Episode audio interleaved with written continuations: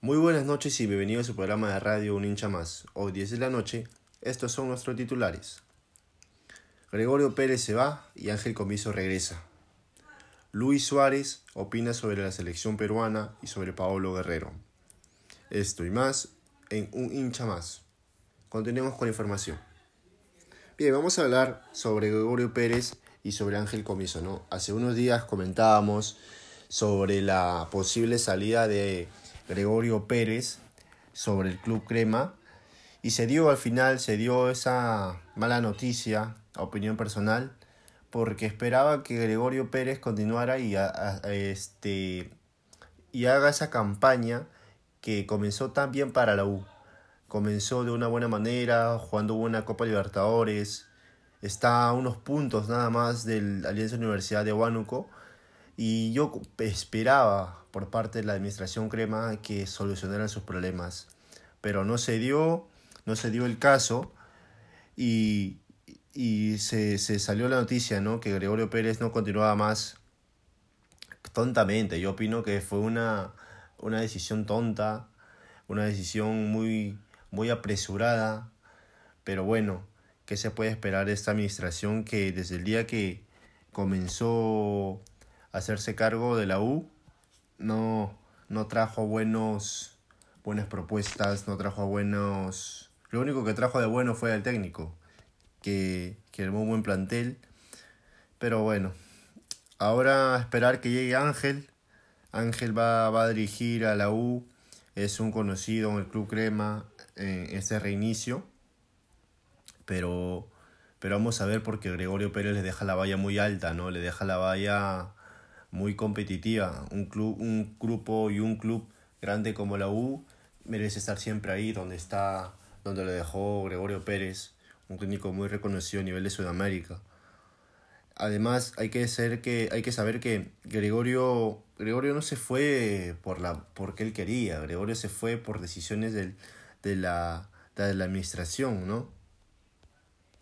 Pero yo opino que, que es una decisión me incomoda opinar, eh, pero, pero hay que decirlo, Carlos Moreno, esa administración y esa decisión, si, si, si así van a, van a manejar la U, que no, no me quiero imaginar cómo llegan a fin de año, ¿no? Tan fácil es traer un técnico conocido y ponerlo porque lo sacó campeón una vez y no se recuerdan cuando Gregorio Pérez, cuando la U prácticamente suplicó ¿no? a, a Comiso que se quedara para Libertadores y él decidió irse a Monarcas. Se fue, no le importó. Y después de un tiempo hicieron como si nada hubiera pasado y lo trajeron de nuevo a Comiso y ahora de nuevo se fue y ahora de nuevo va a regresar. O sea, que este es un juego, este es un club que, que no importa si no le importa la gente deshinchada, no le importa la gente que paga sus entradas. O sea, por favor, Moreno, o hay que pensar un poco más, ¿no? Tú eres encargado de, de administrar una, una institución tan grande como la U, no puede ser posible que no tengas conocimiento de, de, de esa noticia de, de, Ángel Comiso cuando se fue y regresó y se volvió a ir. O sea, Ángel, que, Ángel Comiso por el hecho de sacar campeón a la U, y no estoy bien expresando su trabajo, ¿no? Pero Ángel sacó el campeón a la U, pero tenía jugadores buenos también. No, no es que tenía, no era que totalmente era de él.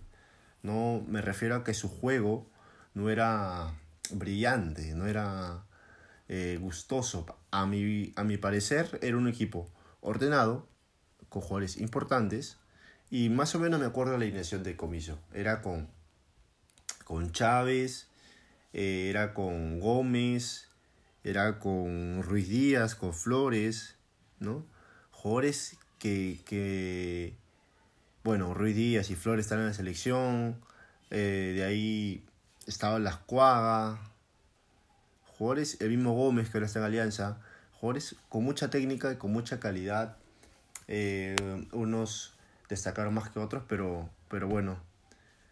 Entonces no quiero darle tanto, tanto merecimiento a Comiso. Es un técnico que respeto por, por ser entrenador, por ser profesional, pero no me gusta su idea de juego, ¿no?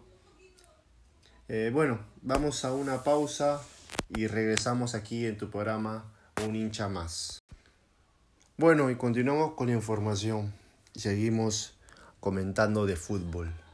Ahora vamos a hablar sobre Luis Suárez. ¿Qué dijo Luchito? Eh, habló sobre la selección peruana, habló, habló sobre Pablo Guerrero, su, su, competencia, por decirlo de una manera, en, en, su puesto, ¿no? A nivel de Sudamérica también. Bueno, Suárez dijo lo siguiente, ¿no? Que Pablo Guerrero es un jugador importante, un jugador que, que es uno de los mejores jugadores del mundo, dijo claramente. Bueno, a opinión personal, creo que son los dos mejores jugadores, mejor nueves de Sudamérica, con características distintas porque Suárez es un jugador más potente, más de espacios, más de diagonales. Pablo es un jugador de más de salir del área, a veces asocia, buen control, buena técnica. Igual Suárez, ¿no? Oleadores ambos.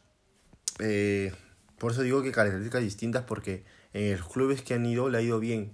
Y yo opino que Suárez en el Inter no, no sabría cómo lo, cómo, cómo lo pararían, porque es un jugador también rápido para el fútbol brasileño y Pablo igual, Pablo en el Barcelona, ¿no? Vamos una comparación.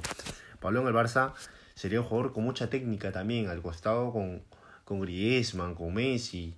O sea, Pablo ahí la tendría muy fácil, ¿no? Para hacer los goles.